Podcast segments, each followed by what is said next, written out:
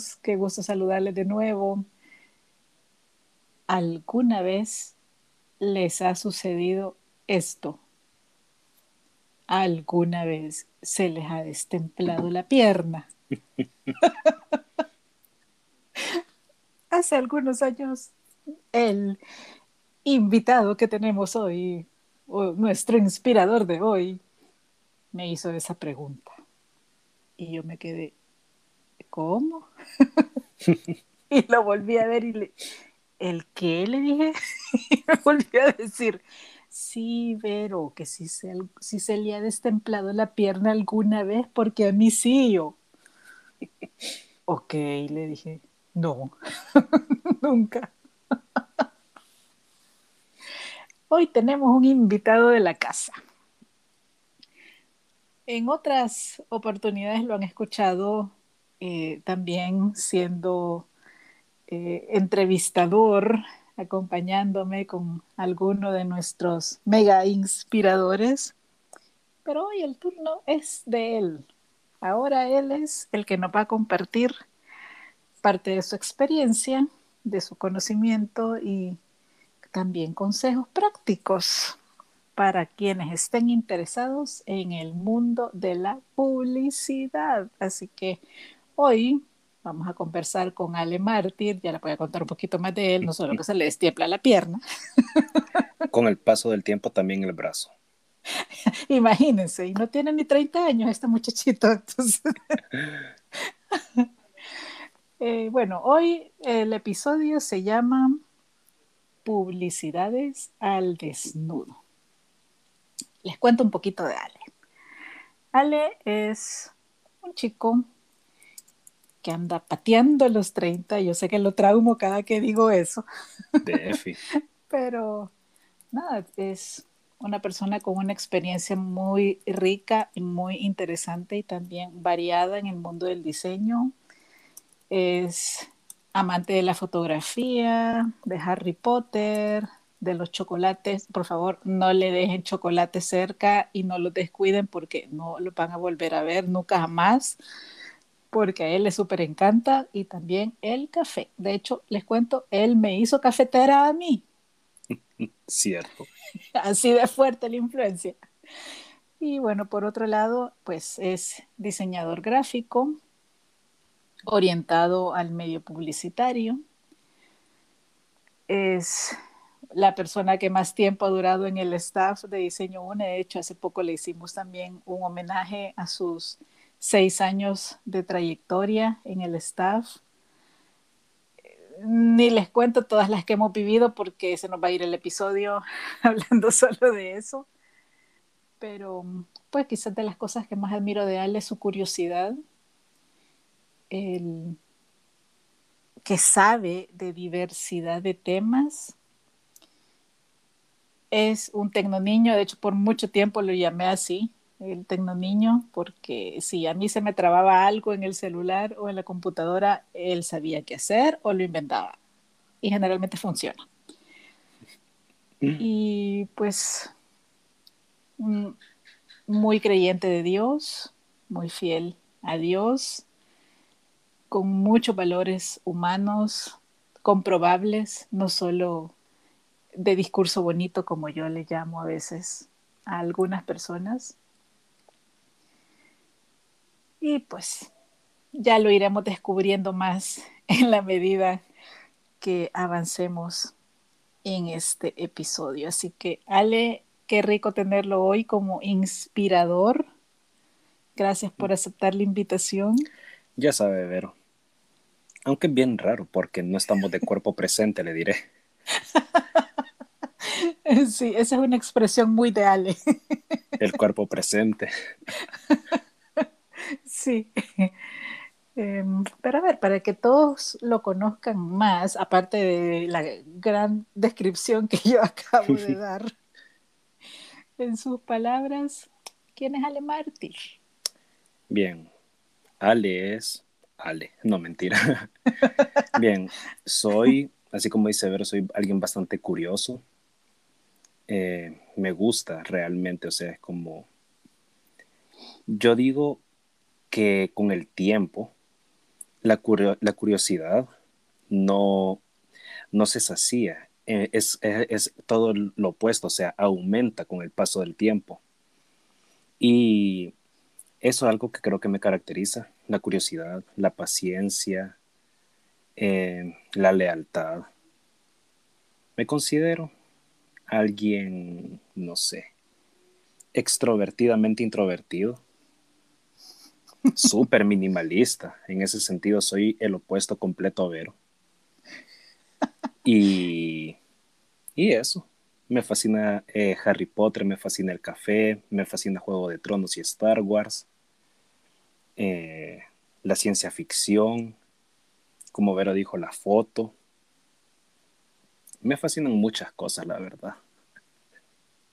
Sí, le voy a contar que darle regalos a Ale es bastante fácil. Tiene, tiene, tantas cosas que le gustan que, de pronto buscar algo para él es, de verdad fácil. Ah, y otro detalle, a los dos nos encanta vestirnos de negro, así que... Ah, sí, Defi. Es, ese es otro punto que, tenemos en común y que no es solo parte del branding de Diseño UNE o del uniforme de Diseño UNE. Ya a los dos nos gustaba desde antes vestirnos de negro. es un color súper práctico. Menos cuando hace calor. menos cuando hace calor. Sí, pero aún así, Ale y yo somos de los que va a la playa de negro. Definitivamente. de hecho, creo que en mi Instagram tengo una foto de negro en la playa de estas últimas vacaciones. Sí, le creo. Pero bueno, cuando yo conocí a Ale, hace más de seis años, tenía el cabello larguísimo, larguísimo, y ya empezaba a trabajar en las publicidades, ya luego nos va a contar en cuántas ha estado a este momento, pero cómo fue el inicio, Ale, cómo fueron sus inicios en el mundo de las publicidades. Pues es bien curioso.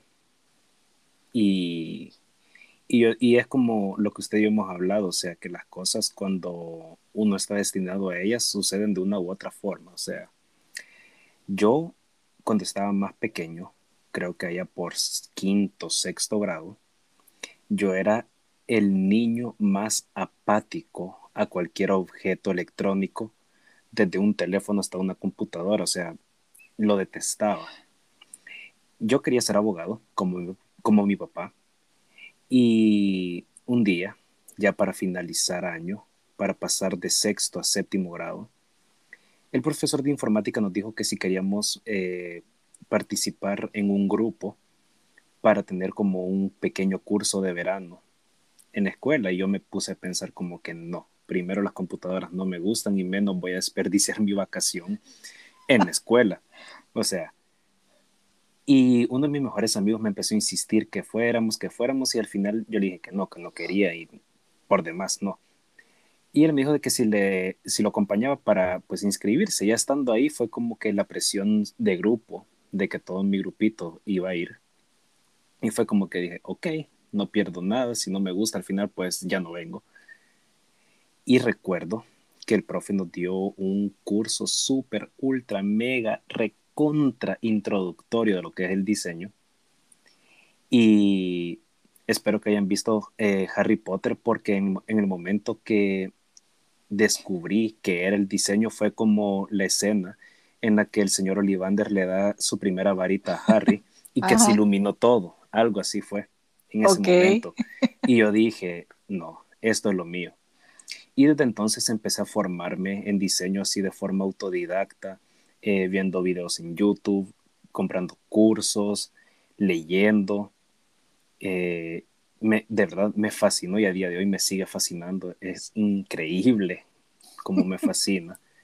Y, y recuerdo que cuando yo ya estaba en bachillerato, me enfermé y recuerdo que me tocó retirarme de ese año como a la mitad. Estaba en primer año técnico. Ah, es otra cosa. Yo había agarrado técnico contable porque si bien a contabilidad todo el mundo eh, le puede ayudar. De hecho, todos deberíamos saber de contabilidad. Los números y yo nunca hemos, hemos sido muy buenos amigos, pero yo dije, ok, voy a agarrar a técnico contable, le voy a encontrar el gusto en el camino. No, no sucedió y no creo que suceda. La cuestión es de que me tocó retirarme y durante la segunda mitad de ese año, fue en 2014, yo estaba literalmente eh, sin hacer nada y empecé a colgar algunos de mis primeros diseños en mi Facebook. Y el hijo de una amiga de mi tía, él, estaba empezando con su agencia de publicidad y él vio lo que yo estaba publicando y me dijo que si quería trabajar con él. Yo, súper. Así que empecé a trabajar con él un mes de, quiero ver, fue en octubre, finales de octubre. Y ahí empecé.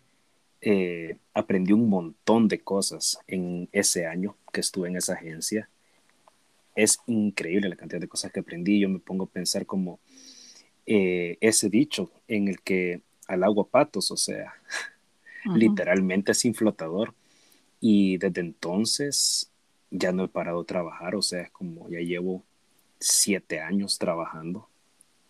Aunque no, no he estado en, agencias durante estos siete años, también he hecho mucho freelance, también he hecho in-house, así que es como que tengo la experiencia de los tres mundos principales, digamos, de, de hábitats de diseño.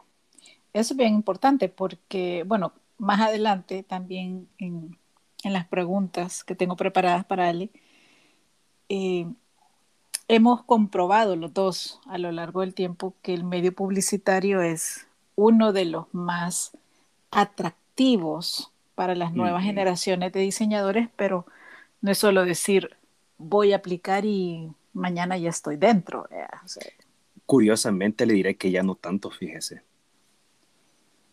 Últimamente todo el mundo quiere tener lo suyo propio y está bien, o sea, pero es algo que yo digo siempre, de que todo su tiempo y también muchas, muchas cosas que uno aprende en una agencia de publicidad o estando como diseñador in-house en una empresa, son cosas que solo ahí se pueden aprender y sobre todo si uno quiere tener su, su propio proyecto, o sea, porque uno en agencias, o sea, o incluso como in-house aprende cómo es el trato con los clientes, entiende todas las necesidades, o sea, son muchas, muchas cosas que creo que si uno se lanza así de un solo con su propio proyecto es muy complicado porque no es que sea imposible, sino que se vuelve más complicado porque es más grande el margen para cometer un error con un cliente.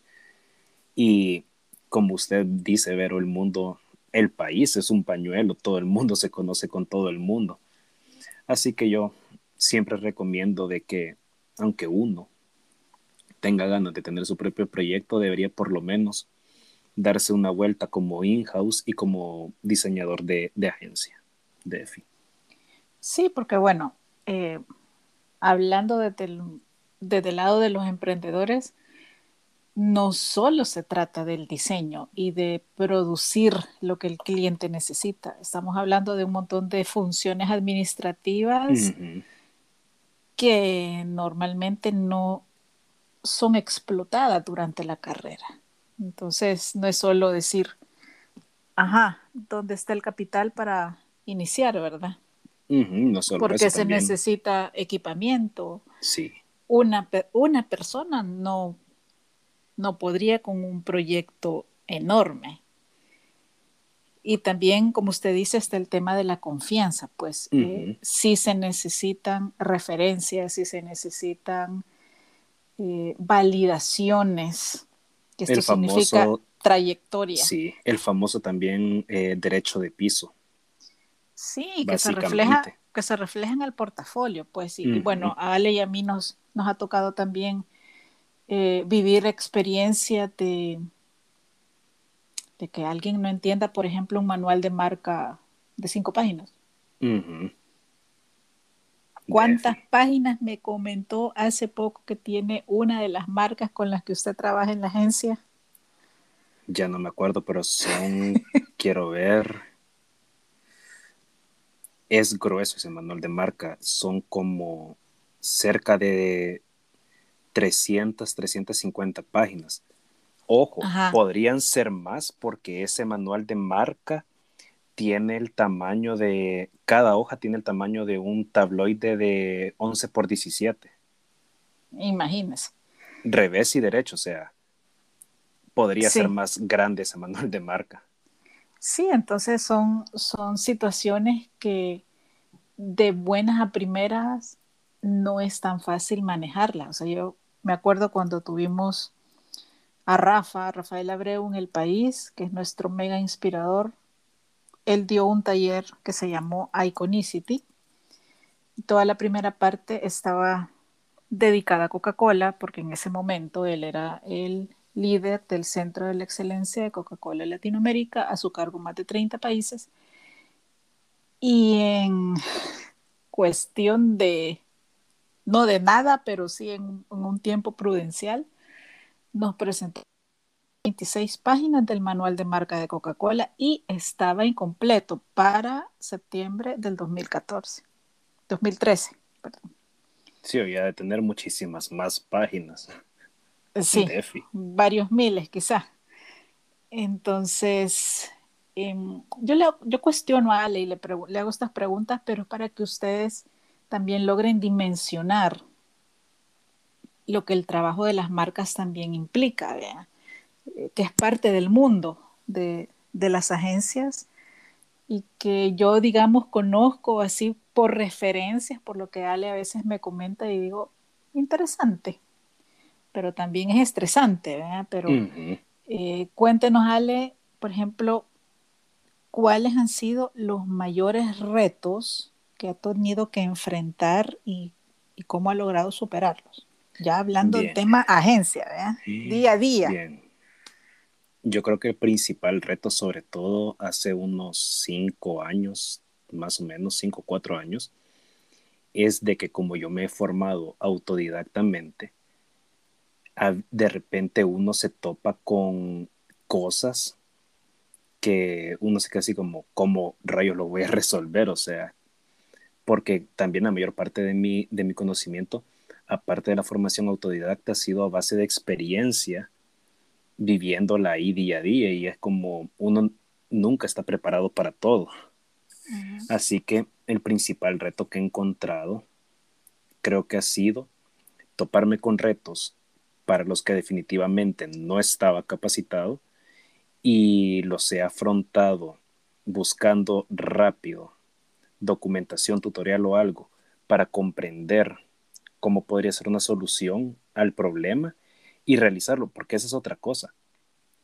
Algo que he descubierto es de que los programas de, o sea, saber ocupar los programas de diseño no lo hace uno diseñador, o sea, lo hace un usuario del programa porque para diseño son, son muchísimos más aspectos que no lo, no lo vamos a ver ahorita, pero yendo al tema del programa, hay mil y un formas de hacer una misma cosa. Y yo creo que el tema de la curiosidad también ha sido como clave en esto, porque cuando uno se pone a experimentar, descubre muchas formas de solucionar un problema. Y yo creo que eso fue y ha sido siempre como mi forma de, enfrentar los, los retos. O sea, de repente me topo con el, con el problema y es como digo, ok, ¿cómo, ¿cómo lo soluciono? Y empiezo a pensar no como diseñador, sino que me pongo a pensar en modo, esto es un problema y yo tengo que solucionarlo. Me pongo a pensar de qué forma se podría hacer y voy pensando también de qué forma realizaría esa solución ya con el programa de diseño. Y yo creo que así es como he ido superando principalmente la mayor parte de, retos que me he encontrado. Yo creo que también suma el hecho de que son equipos de trabajo, o sea, no es usted solito con el problema que, nos estén comentando en este momento, pues, no es el problema X versus Ale, es un equipo interdisciplinario que está inspirándose, em, investigando y realizando distintos tipos de actividades para solucionar esa situación. Entonces yo creo que eso también enriquece y pues obviamente una de las habilidades que debe de tener una persona que quiera trabajar en agencia es saber trabajar en equipo. Sí, y fíjese que ahorita que lo menciona, creo que el... Quiero ver cómo lo, cómo lo abordo. Yo creo que el principal, el principal reto, creo, que he encontrado incluso más recientemente en la agencia que estoy, creo que ha sido el tema de miedo a preguntar, fíjese, porque con el tiempo me he dado cuenta de que no, o sea, no, estamos obligados a saberlo todo, ni a saber lo mismo todos.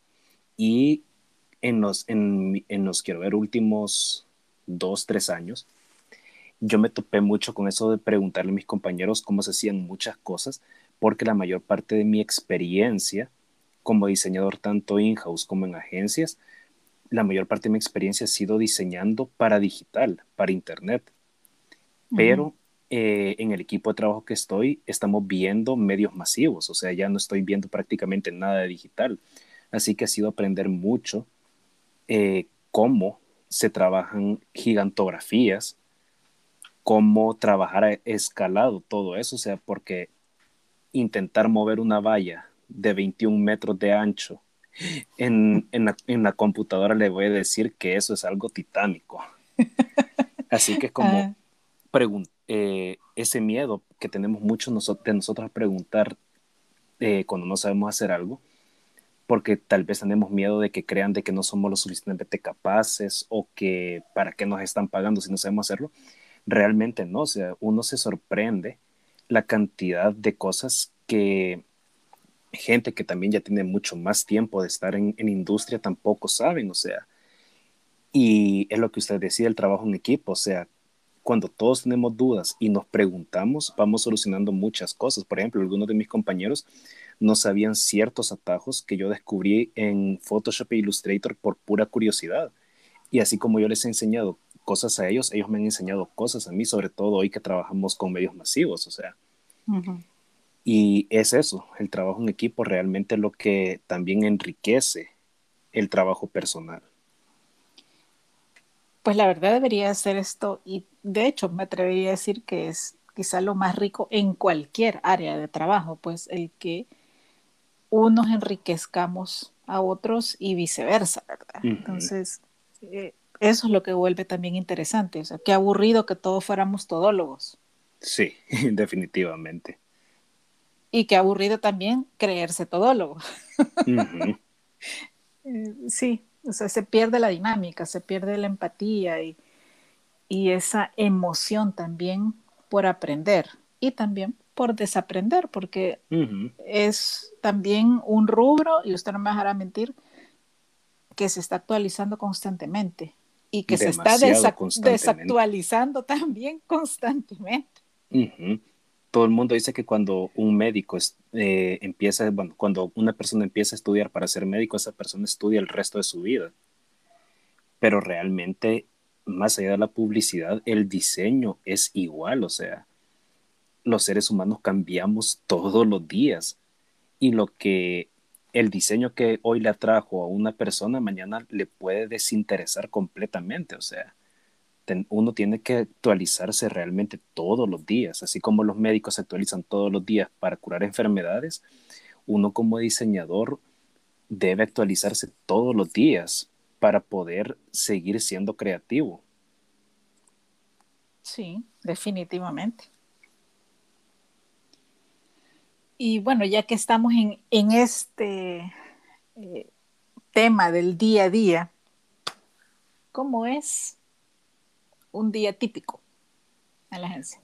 Un día típico es ajetreado, mayormente estresante.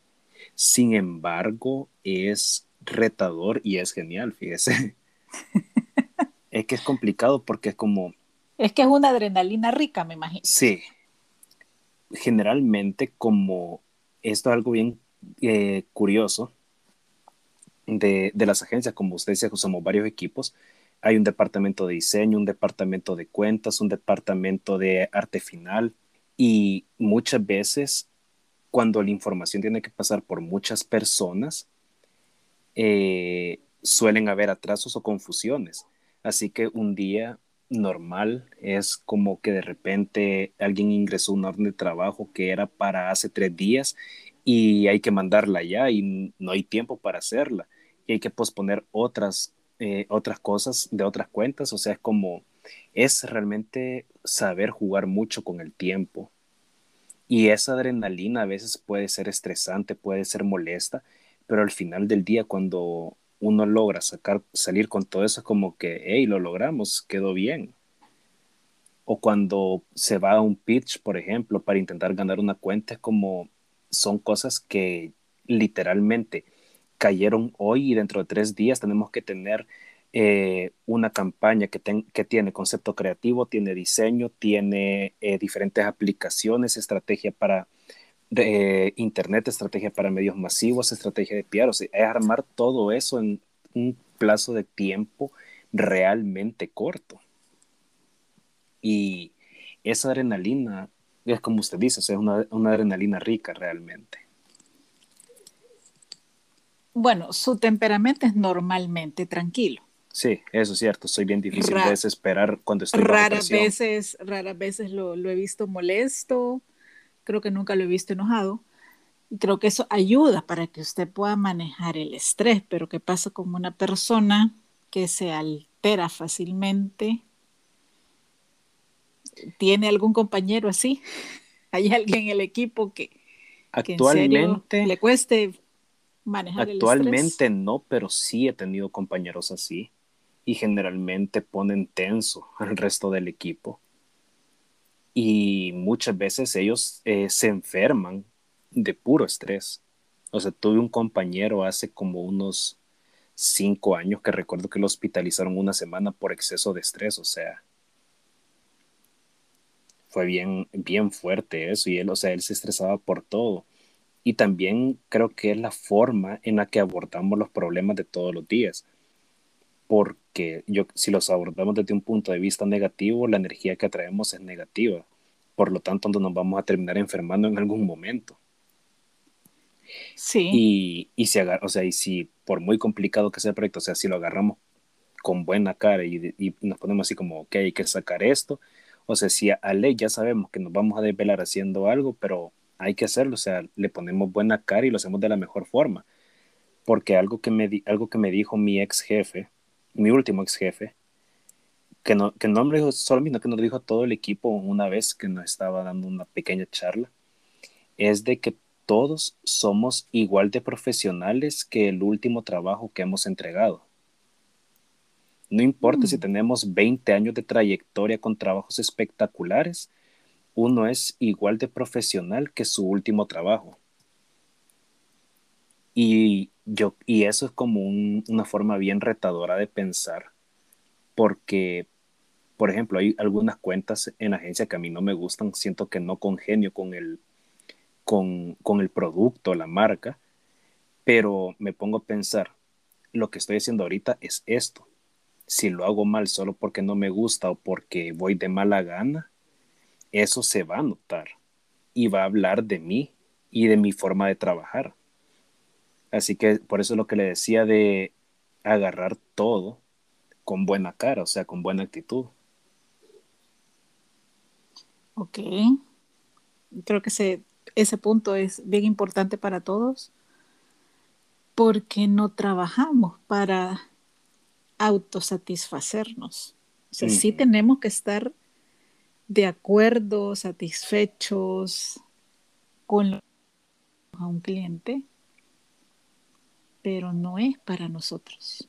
O sea, el, diseño especialmente no es para la autosatisfacción, es y será siempre destinado a resolver el problema de otra persona. Definitivamente. Y yo creo que eso es lo que le cuesta a la mayoría de gente realmente en una agencia al inicio, cuando uno está mm. empezando. Porque, o sea, uno va con esa percepción de, ok, yo diseño de tal forma y no me gusta salirme de mi forma de diseñar y no, no logran conectar con el cliente y el cliente rebota y rebota y rebota y rebota todas las propuestas de diseño porque ninguna le gusta y es porque uno está diseñando para uno mismo y no para el cliente. yo creo que ese es uno de los principales retos que todos los que hemos eh, o, o, vamos, a, bueno, o van a aspirar a una agencia, yo creo que es uno de los principales retos que todos hemos tenido, o sea, porque yo recuerdo que al inicio, de hecho, cuando la conocí a usted, yo recuerdo de que yo era como bien cerrado en el tema del minimalismo. Y con el tiempo ya le he ido agarrando la onda a usted y es como que ya no me, ya no me genera eh, crisis, ya no me genera conflicto diseñar algo que esté cargado de texturas, colores, o sea, y yo creo que eso es algo muy importante, o sea, también adaptarnos a que no todo en la vida lo vamos a diseñar como nosotros queremos. Van a haber cosas que sí, van a haber cosas que no, sobre todo cuando hay manuales de marca. Definitivamente, o sea, hay tiempo para proponer. Yo les puedo decir hay tiempo que, para... que Ale se ha llegado a familiarizar tanto, empapar tanto en el caso de diseño UNE, porque él hace toda la imagen, todos los logos, excepto el de diseño UNE, lo ha hecho él. Es cierto. Ajá, sí. Y, y él tiene razón, o sea, somos pueblos opuestos visualmente hablando. Él es súper minimalista, cosa que yo no conozco, pero ni en una pestaña.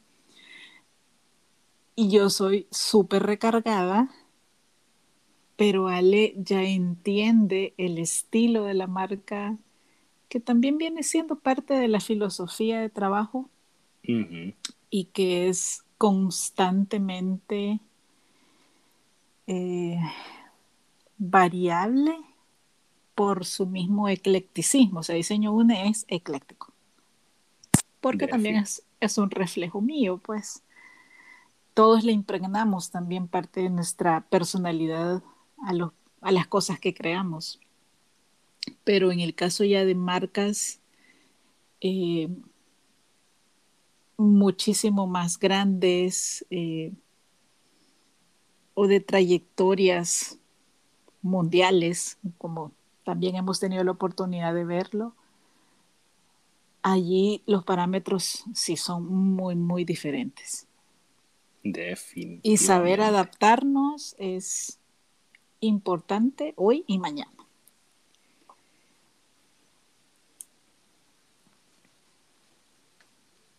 A ver, Ale nos cuenta que tiene casi ocho años, dijo, ¿verdad?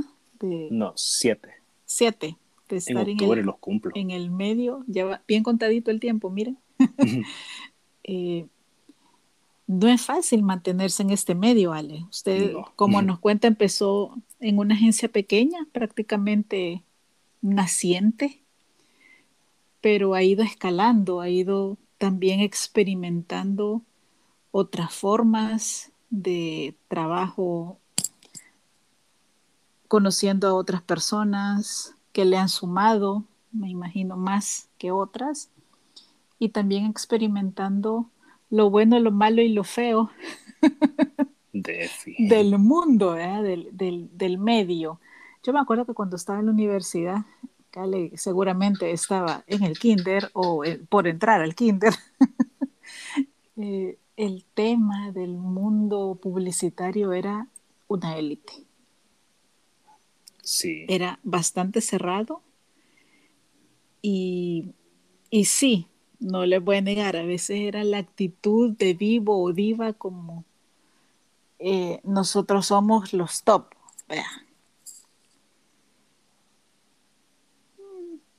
A veces no era agradable, pero se entendía. Creo que con el tiempo eso ha ido quedando de lado, espero. son más piquis hoy en día, pero sí es como mucho más abierto. Eso sí. Ok. Pero ¿qué ha exigido de usted todo este tiempo? Es decir, el, el lugar en el que trabaja en este momento obviamente no es en el que empezó ni el que ha sido a la mitad de este tiempo de experiencia.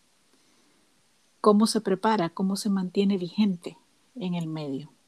Bien, quiero ver. Lo primero, como acabamos de mencionar hace un ratito, es el tema de actualizarse constantemente.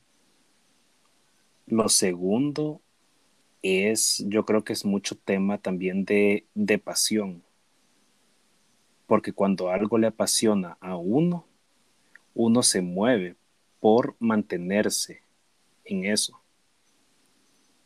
Y yo creo que eso es como lo más clave de, de cómo me he logrado mantener todo este tiempo de, de una forma actualizada. También eh, algo que no mencionamos en ningún momento al inicio de una presentación es de que también tengo un proyecto personal llamado Creatium, que es una revista en formato de blog sobre diseño y comunicación visual.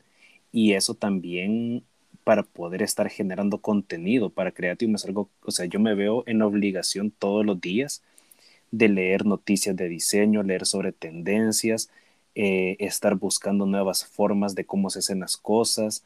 O sea, es un montón de cosas que de las que paso pendiente todos los días. Yo le dedico como unos 20 minutos de lectura, noticias de cosas así al día para poder también mantenerme vigente y, y no solo cosas de diseño, sino que también es mucho de cultura general, porque, por ejemplo, o sea, está bien leer de diseño y las tendencias, pero también hay que ver qué otras cosas están sucediendo en otras industrias, porque tarde o temprano eh, esas, esas cosas que están sucediendo, por ejemplo, no sé, para dar un ejemplo así random, en, en el mundo de la telefonía, por poner un ejemplo, lo que está sucediendo ahí eventualmente va a llegar al mundo de la publicidad porque las diferentes compañías van a querer entrar en estas cosas, como lo es TikTok, por ejemplo. Yo recuerdo que cuando eh, adquirí mi último contrato de línea móvil hace dos años, eh, mi contrato solo me incluía WhatsApp e Instagram ilimitados.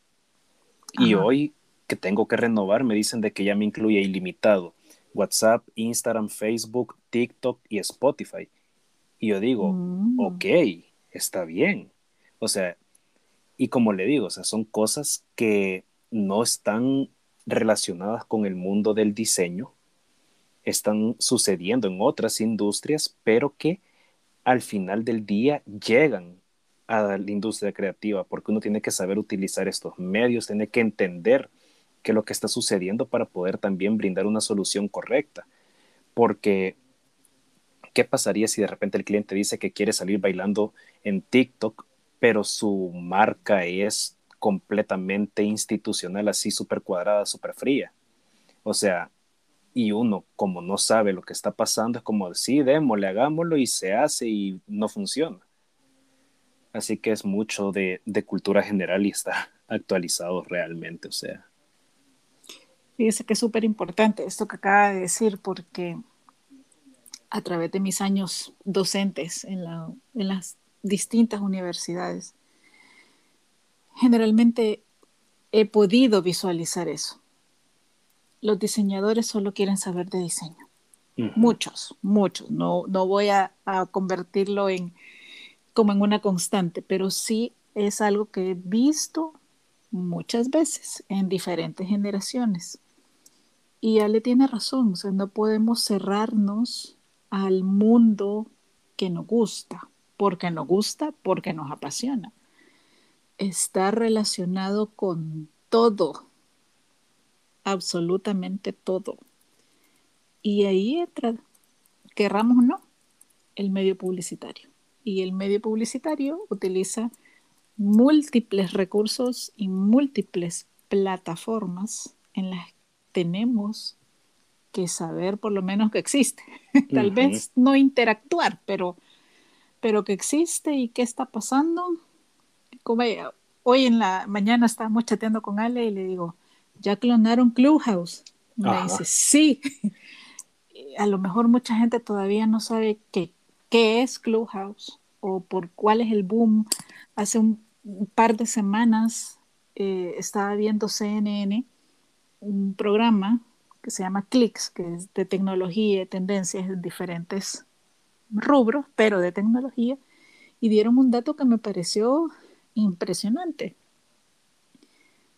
la cantidad de usuarios estimados hace dos semanas en Clubhouse era de 10 millones de personas por semana. 10 millones. Increíble. Ajá. Y ahorita ya está la aplicación para Android, porque esa era como una de las mayores quejas de muchos usuarios y ya existe para Android. Y ya también se lo clonó Facebook, Twitter. Incluso le han sumado otras facilidades como poner emojis y otras eh, cosas que en Clubhouse no se puede hacer, pero sigue siendo una red interesante pues para intercambiar información y también les digo, he aprendido mucho estando allí. Así que tenemos que saber funcionar en los diferentes medios y también sin olvidar nuestro trato persona a persona. Defi. O sea, no solo existimos en el mundo digital. Seguimos siendo personas que, ok, por el momento tenemos una interacción física limitada. Sí. Pero en algún momento vamos a poder volver a darnos un abrazo y a darnos un beso un saludo. Y especialmente los latinos que somos tan cálidos y tan que nos gusta tocar al otro, porque así, así nos sentimos y así somos. Esa es nuestra manera de ser. Así que, mm, súper. Ale, ¿cómo lidia con el tema de los vicios? Porque cuando Ale nos dice, hay que desvelarse por un proyecto, eso significa que va a salir de la agencia casi que medianoche. Sí. Y también hay eventos. Hay eventos de lanzamiento, eventos de diferentes cosas a las que creo que parte de la fascinación también de las agencias son ciertos accesos que permiten las marcas para las personas que desarrollan sus proyectos, Pero ¿cómo logra lidiar usted con el tema de los vicios? Porque también es algo bastante em, recurrente y normal. Eso. pues mi forma es, primero, soy alguien cristiano, tengo unos fuertes y sólidos principios religiosos y morales. Y segundo, eh, creo que ha sido también el tema de la comunicación, porque por ejemplo con mis, mis compañeros saben de que yo no tengo vicios, o sea, y cuando de repente se arma una celebración o algo, es como todos piden cerveza, piden otra clase de bebidas alcohólicas, pero lo consideran a uno. Y, por ejemplo, yo la última vez me tomé medio litro de Coca-Cola yo solo. Así que es como de que es quitarse también un poco ese estigma de que no voy a convivir con ellos solo porque tienen vicios, ¿no? O sea, es saber tratar a las personas y también respetar los gustos individuales de cada quien. Por ejemplo, eh, quiero ver, hace un mes, mes y medio, hubo un evento de lanzamiento de una cerveza, de una marca de cerveza que llevamos en agencia, y fuimos todos, eran como las nueve de la noche que salimos de la agencia para el evento, y recuerdo que a todo el personal nos dieron una cerveza, y yo digo, si la devuelvo y, y, y así, o sea, los, los meseros que estaban ahí, ellos le estaban pagando para que absolutamente nadie se quedara sin una cerveza en la mano, no importa en qué momento de la noche fuera. Así que yo dije, ok, leí el ambiente y se me ocurrió, mantengo la cerveza en la mano todita la noche porque así cuando alguien se me acerca a ofrecerme más, ven que tengo algo en la mano y no se me acerca. O sea, y me funcionó de maravilla todita la noche. Esa fue una muy buena estrategia. Ajá, o sea, como me vieron con una botella en la mano todita la noche, no se me acercaban a ofrecerme más. Y de ahí cuando ya me retiré del evento, eh, cuando pasó un mesero, eh, le entregué la botella y me fui tranquilamente. Y o sea, yo creo que es mucho realmente saber lidiar y saber también leer los ambientes. Y como le dije hace un momentito, el tema de comunicación, o sea, y de respetar los gustos individuales de cada persona. Sí, a mí me tocó para un evento de diseño en Cuba que parte de la bienvenida, o sea, el, día uno nos recibieron a todos con una dinámica, que era hacer fila para recoger diferentes ingredientes y prepararse su propio mojito cubano.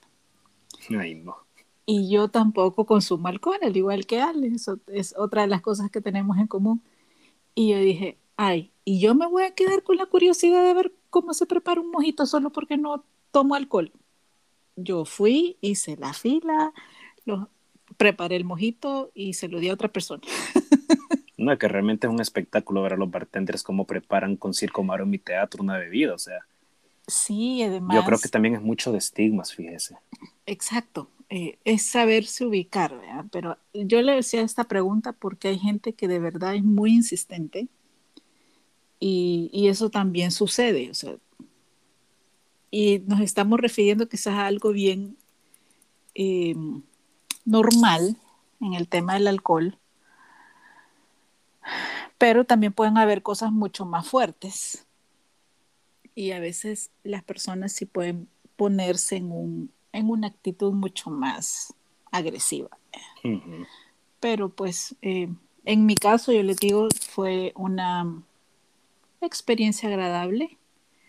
También cuando un anfitrión pues se ha tomado la molestia de preparar para más de 200 personas ese tipo de dinámica y ve que alguien es apático, pues no es precisamente agradable. Pero pues también eh, es bueno que la gente vea que somos los mismos aquí y en cualquier lugar y que nuestros valores personales también se mantienen en cualquier hora del día, en cualquier día de la semana y en cualquier país. Sí, yo creo que si lo tuviera que resumir en tres aspectos básicos, sería congruencia, saber conducirse y ser fiel a los valores personales. Excelente. Ok, entremos a los tips. ¿Qué necesita un diseñador gráfico que aspire a ingresar a una agencia de publicidad en este momento? quiero ver. Primeramente, curiosidad, ganas de, de, avanzar, no sé cómo le digo, es como ese deseo de, crecer, o sea, ganas de, más que ganas, pasión realmente por lo que quiere hacer y quieras o no, aunque suene feo, pero también un poco de talento y buen ojo en lo que uno hace. Eh, yo creo que eso, porque... Criterio. Criterio, definitivamente, porque por ejemplo, hace, quiero ver, cinco o seis años, yo intenté aplicar a la agencia en la que estoy trabajando actualmente y ni siquiera me respondieron el correo electrónico. ah, yo, mandé mi, yo mandé mi portafolio y nunca me respondieron, o sea, y hoy, como unos cinco años después, que ya tengo más experiencia recorrida y también tengo una percepción del mundo diferente, surgió la oportunidad, apliqué y, y me pasé a trabajar ahí de inmediato. Y yo digo, ¿qué fue diferente hoy de hace cinco años? Y creo que uno también era la forma, la presentación de cómo abordar a la gente, cómo presentar el portafolio. Y también em, la forma en la que nosotros nos describimos. Si nosotros solo mandamos el portafolio diciendo soy fulanito de tal, eh, este es mi portafolio. O sea, uno no, no, comunica nada. Pero si uno, por ejemplo, escribe un correo diciendo, hola, eh, ando, quiero ver cómo lo puedo decir.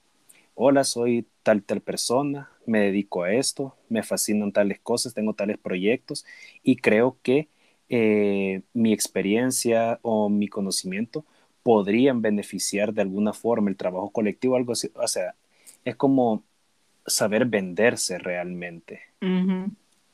Porque también yo creo o sea, que presentarse como una persona interesante, pues. Interesante e interesada.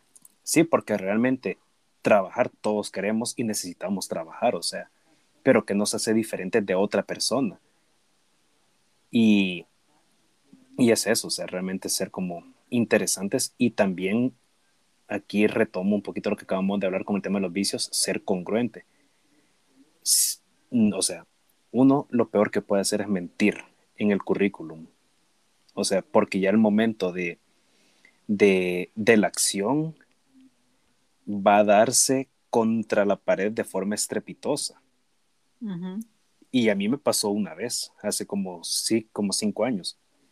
Puse en mi currículum que sabía hacer algo y específicamente en mi primera semana me vinieron que necesitaban que realizara eso específico.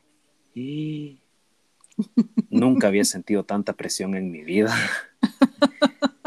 Gracias a Dios logré resolver y nadie se dio cuenta que había mentido en, en, mi currículum en ese momento, pero o sea, fue una lección de vida. Nunca mientan en sus currículum, porque tarde o temprano les va a tocar hacer eso que pusieron que hacía que se viera más bonito y va a ser estrellarse estrepitosamente contra una pared.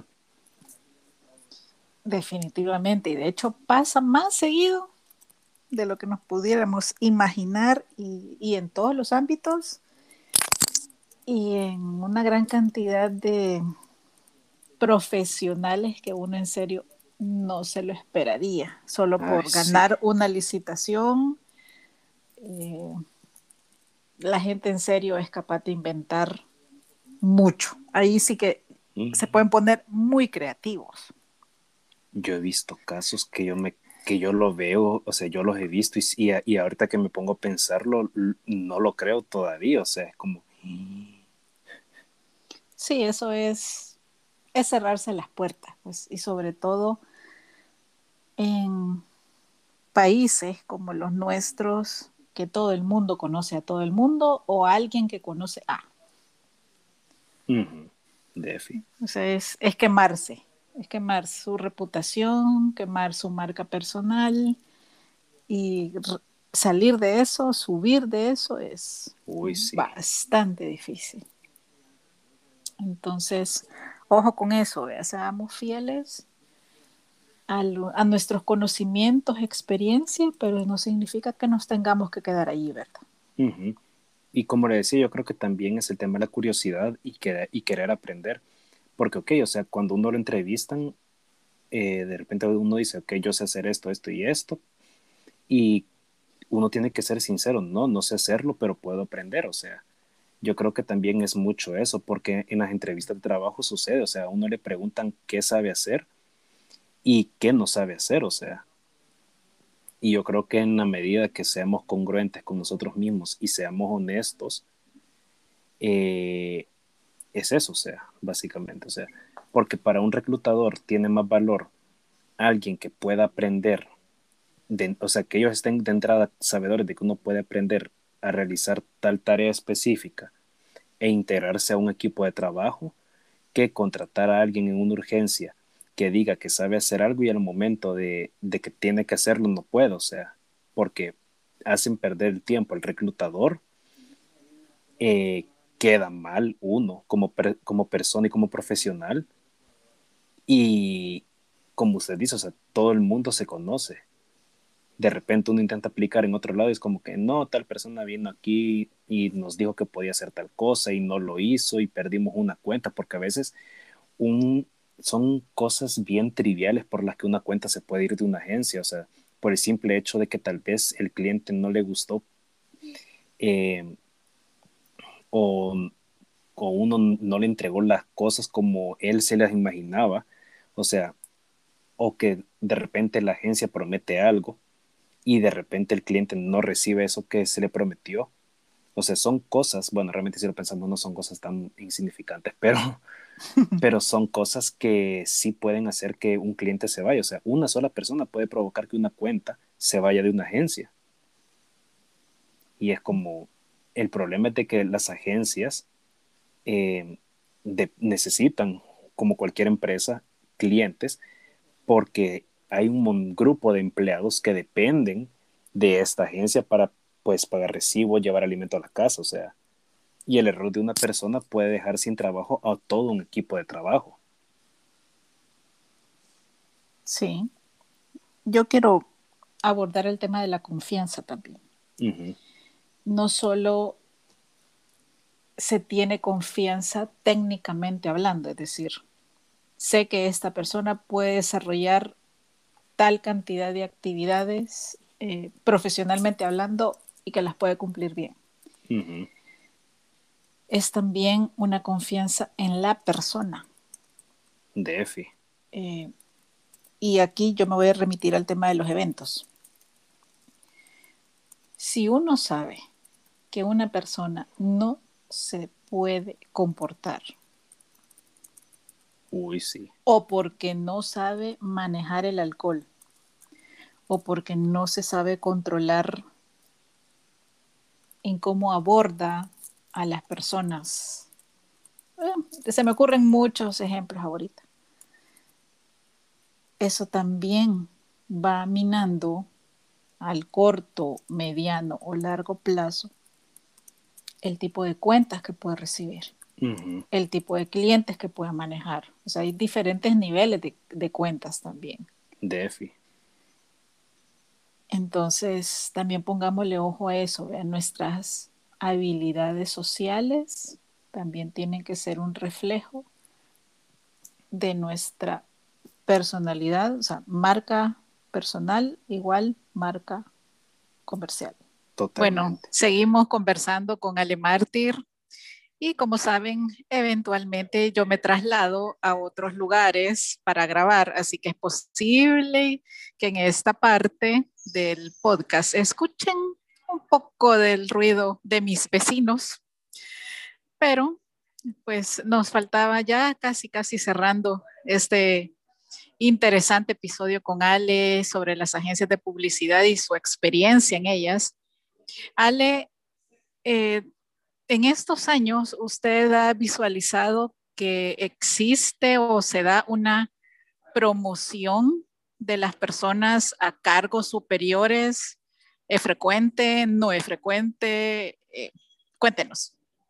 De suceder, de suceder sí sucede, pero no es tan frecuente. Es por ejemplo, cuando hay un cargo superior que de repente cambia de puesto o abandona la agencia, el cargo inmediato anterior a ese cargo asciende, pero no es tan frecuente. Mm, yo hubiera creído que sí, fíjese, o sea, no sé, tal vez por también trayectoria, desempeño, valores humanos también creo que depende mucho el país, fíjense. Ah, Porque recién leí, ah, recién leí de que, por ejemplo, en, Inglaterra, eh, McCann ascendió a, un, a su vicepresidenta local de diseño, la ascendieron a vicepresidenta global, para la, eh, perdón, regional para la parte de Europa. Y yo digo, o sea, cool, pero no es que el VP regional haya abandonado, o sea, él cambió de puesto. Así que yo creo que también depende mucho el contexto de la agencia. Ok.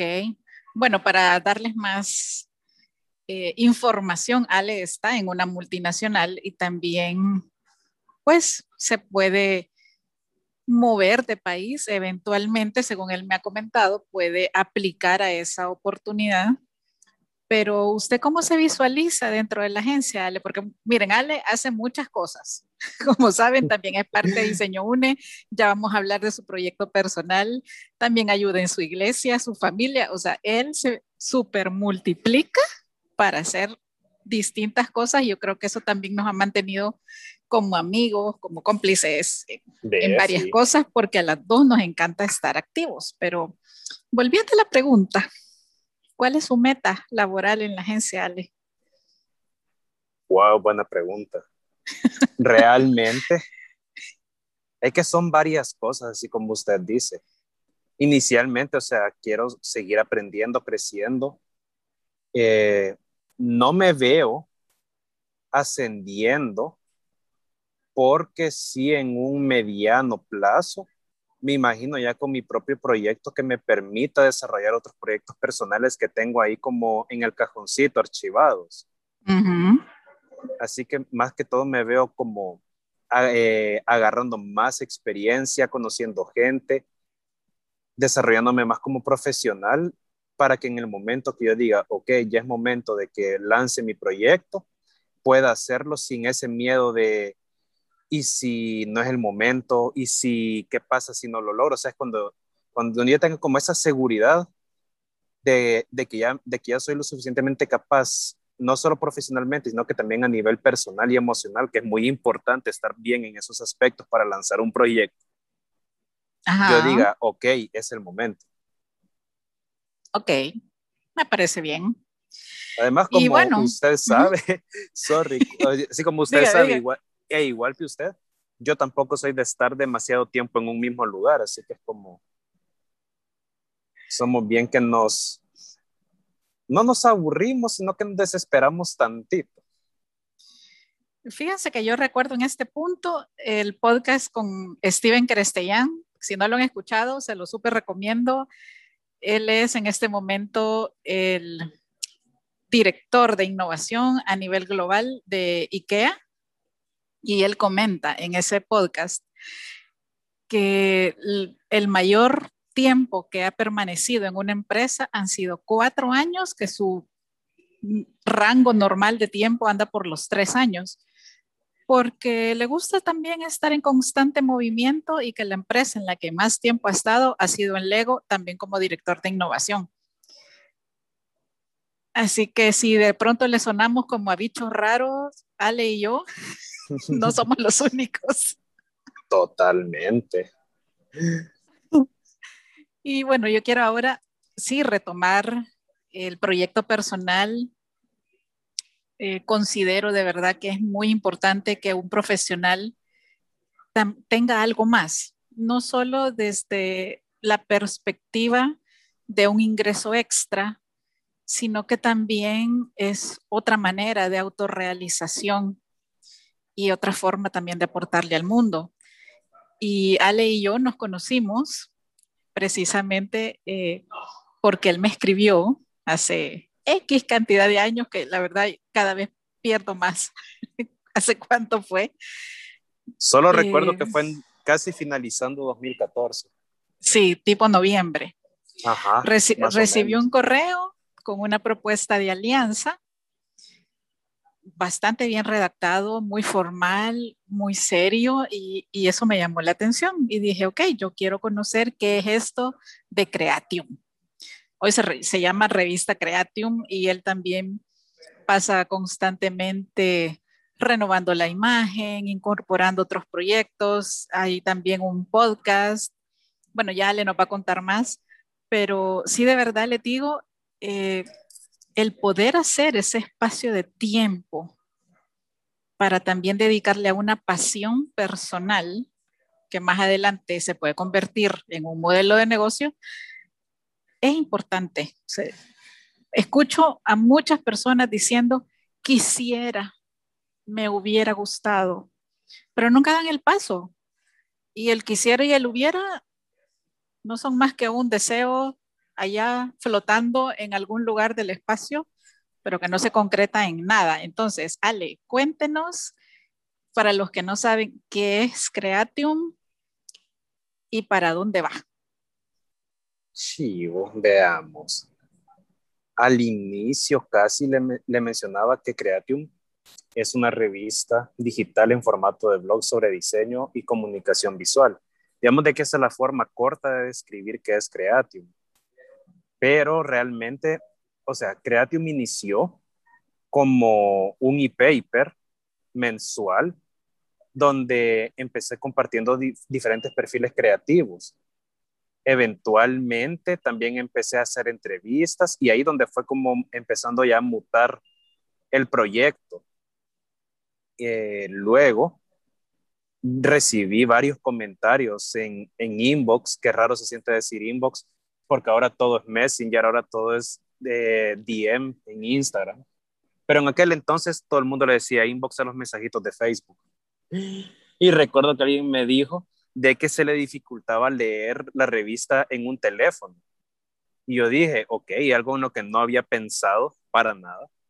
Y ahí donde eh, realicé el cambio más grande a nivel de estructura en Creatium y que también me ha simplificado un poco la vida, aunque también me agobia y fue dejar el formato e-paper y pasarlo a un formato de blog, porque al no estar amarrado a que mes a mes se tenía que publicar todo, lo que implicaba la maquetación de la revista, la preparación de los archivos, exportar y, todo, es como, es más libre porque yo en cualquier día de la semana puedo redactar un nuevo artículo y publicarlo. Y yo creo que también esa flexibilidad me benefició bastante a nivel de organización para la revista y porque también por el formato de que es un blog, también me permite eh, incorporar nuevos elementos siempre digitales, como por ejemplo puede ser hoy en día el podcast, ya que Spotify eh, se puede incrustar prácticamente en cualquier sitio web. Así que eso es bastante bueno, bastante flexible.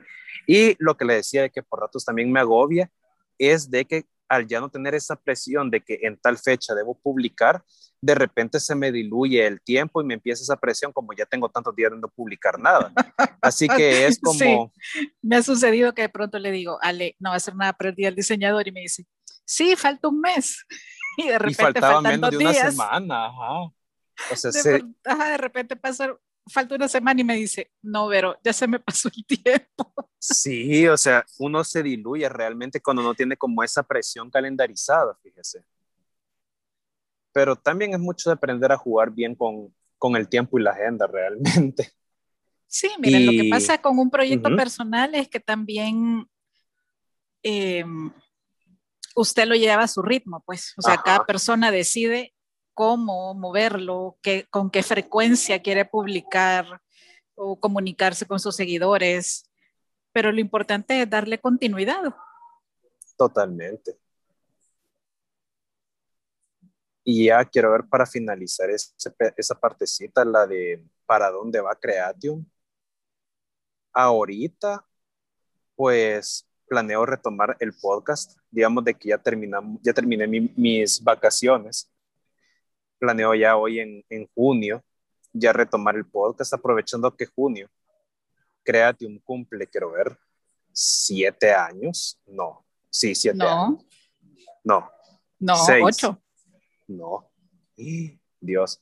sí, casi tiene, casi tiene la misma edad de diseño UNE. Es cierto. Y Duba para nueve. Es cierto. No, pero tú empezó en 2012. Sí y Creatium en 2014. Ah, pues es dos años menor, ah, pues van a ser siete, Ale. Ah, pues sí. Dios, cómo se va el tiempo. Así que aprovechando que en junio Creatium cumple los siete años, planeo retomar ya la segunda temporada de los podcasts eh, ya en junio y también lanzar otro proyecto que es como más audiovisual, que va a ser una nueva sección ahí en Creatium, va a estar interesante. Así que okay. va a estar eso y acabar para los meses de junio y julio, así que podría decirse que para ahí va ahorita. Muy bien, entonces hay que estar pendientes del lanzamiento. Sí. Para que nos esté informando a través de las redes y de Café Creativo, que es como se llama el podcast que está vinculado a Revista Creatium. Es que me y fascina ya, el café. sí, se los puedo prometer que le fascina el café tanto que me hizo cafetera a mí. así de fuerte, así de fuerte. Y bueno, ya casi cerrando este episodio que ha estado bien rico, lo, hemos disfrutado bastante y espero que ustedes también, ya que Diseño Une también es un proyecto paralelo en todo este mundo creativo de la vida de Ale. A ver, Ale, ¿en qué le ha servido ser staff de Diseño UNE, prácticamente mi mano derecha por muchos años en el trabajo de la agencia?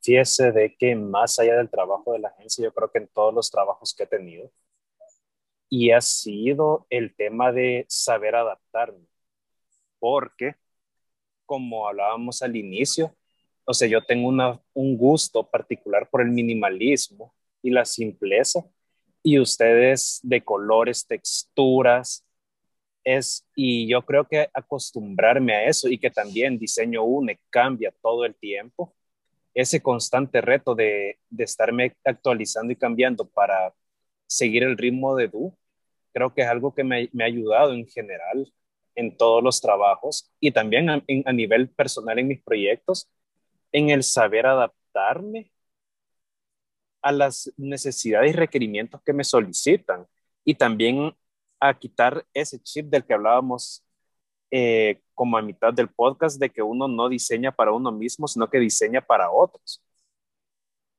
Y también su nivel de exigencia, porque Vero es muy exigente, bien, es muy perfeccionista, tiene un ojo bien, bien, bien educado, es un ojo clínico el de Vero.